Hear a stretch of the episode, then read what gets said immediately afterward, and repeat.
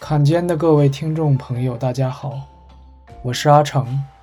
这期我们在新海诚新作《铃芽护地》s z u m e no Tojima 里公开上映之前，给已经按耐不住想听观后感的朋友们饱饱耳福。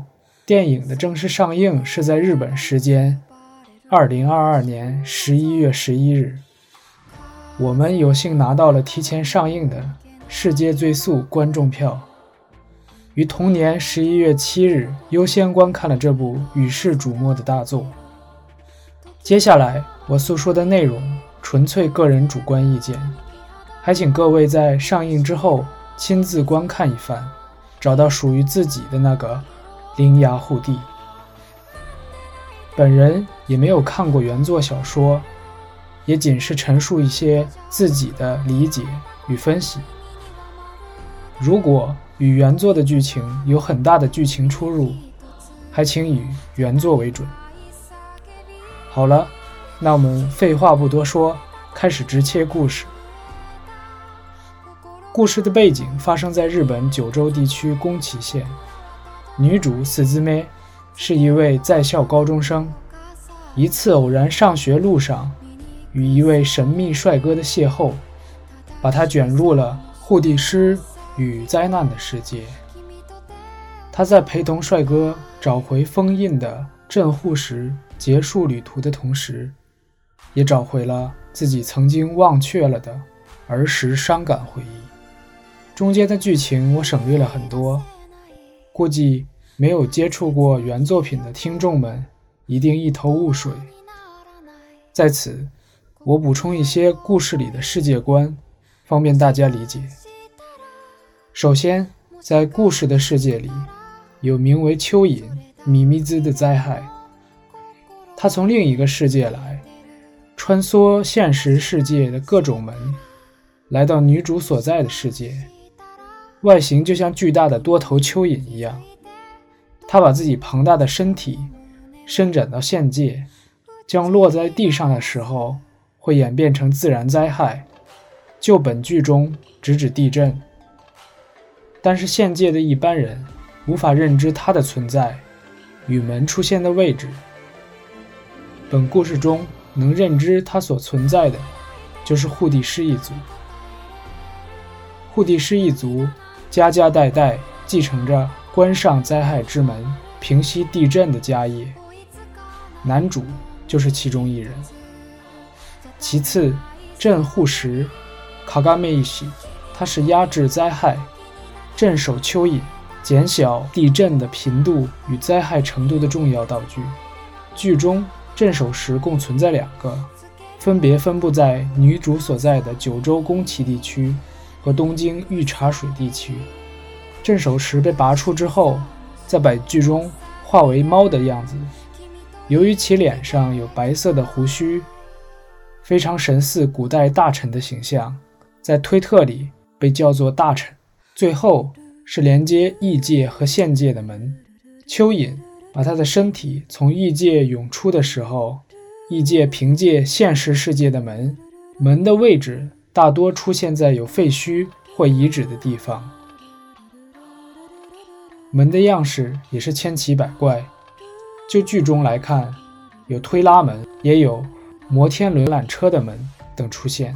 护地师要进行封印。需要强力关上已涌出灾害的门，脑子里臆想着该地区住人的声音，念动真言，用护地师专用的钥匙锁上浮现出来的门锁。通关整部作品最核心的部分，我认为是女主已忘却了的儿时记忆。其他电影看完，要么感到悲伤，要么感到开心，要么期待下一部作品。这一部的收尾。由于略蒙太奇式的演绎，女主儿时记忆的真相，促使我的大脑在拼凑细节、推敲真相的遐想中结束了整个观赏。有种难以形容、思维被掏空的感觉。不过我相信，能完全领悟并拼凑出故事真相的人，反而会更加强烈地爱上这部新海诚所塑造的世界。到此为止，我们也揭示了整部作品一个大致的全貌。想必想听直球剧透的各位还不是很过瘾。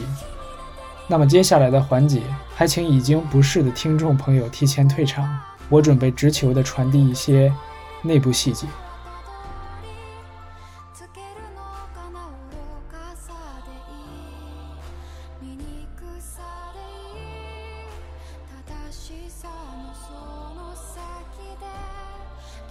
在剧中观看的时候，想必会十分在意变成板凳男主有没有死去的问题。我在这里很明确的告诉各位，不但没有死，变回人形之后还顺便抱得妹子归（括号女主）。然后就是药石变成猫之后，一直在给女主与男主找麻烦的样子。他是不是就是最后反派？答案不是，他不光不是反派。反而后来发现女主讨厌自己之后，开始反省，来帮助女主成功救出男主，还被洗白，再次变成了镇守时的时候，略显伤感。还有刚才铺垫了那么多女主儿时的过去，到底是什么呀？这个很遗憾，本人没能完全拼出正解。但就我所推测，有两种可能性。第一种，女主在儿时的时候。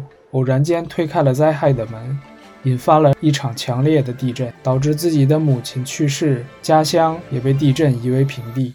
后来他为忘却这段自己难以回看的记忆，选择了抹消当时的回忆，在日记本上把相关页面涂成黑色，掩盖自己无法回首的记忆。第二种可能性，女主儿时经历完了地震。无法接受自己母亲去世的同时，误打开了灾害之门，迷失到了他界。然后故事就像轮回一般，女主在他界碰到了长大后的自己，从以解决自己儿时的心结获得释然。不过以上也仅供参考，感觉有很大程度和原作真实意图相悖。还希望考究党的各位留言解惑。此外。我预测这次女主从九州到爱媛，经神户到东京，再至东北老家的冒险路线，也会成为之后各位粉丝圣地巡礼的标准选择。好了，各位，那么本期节目就说到这里，还请各位走入影院，真实的感受一番《羚羊护地》所带来的震撼。我们下期再见。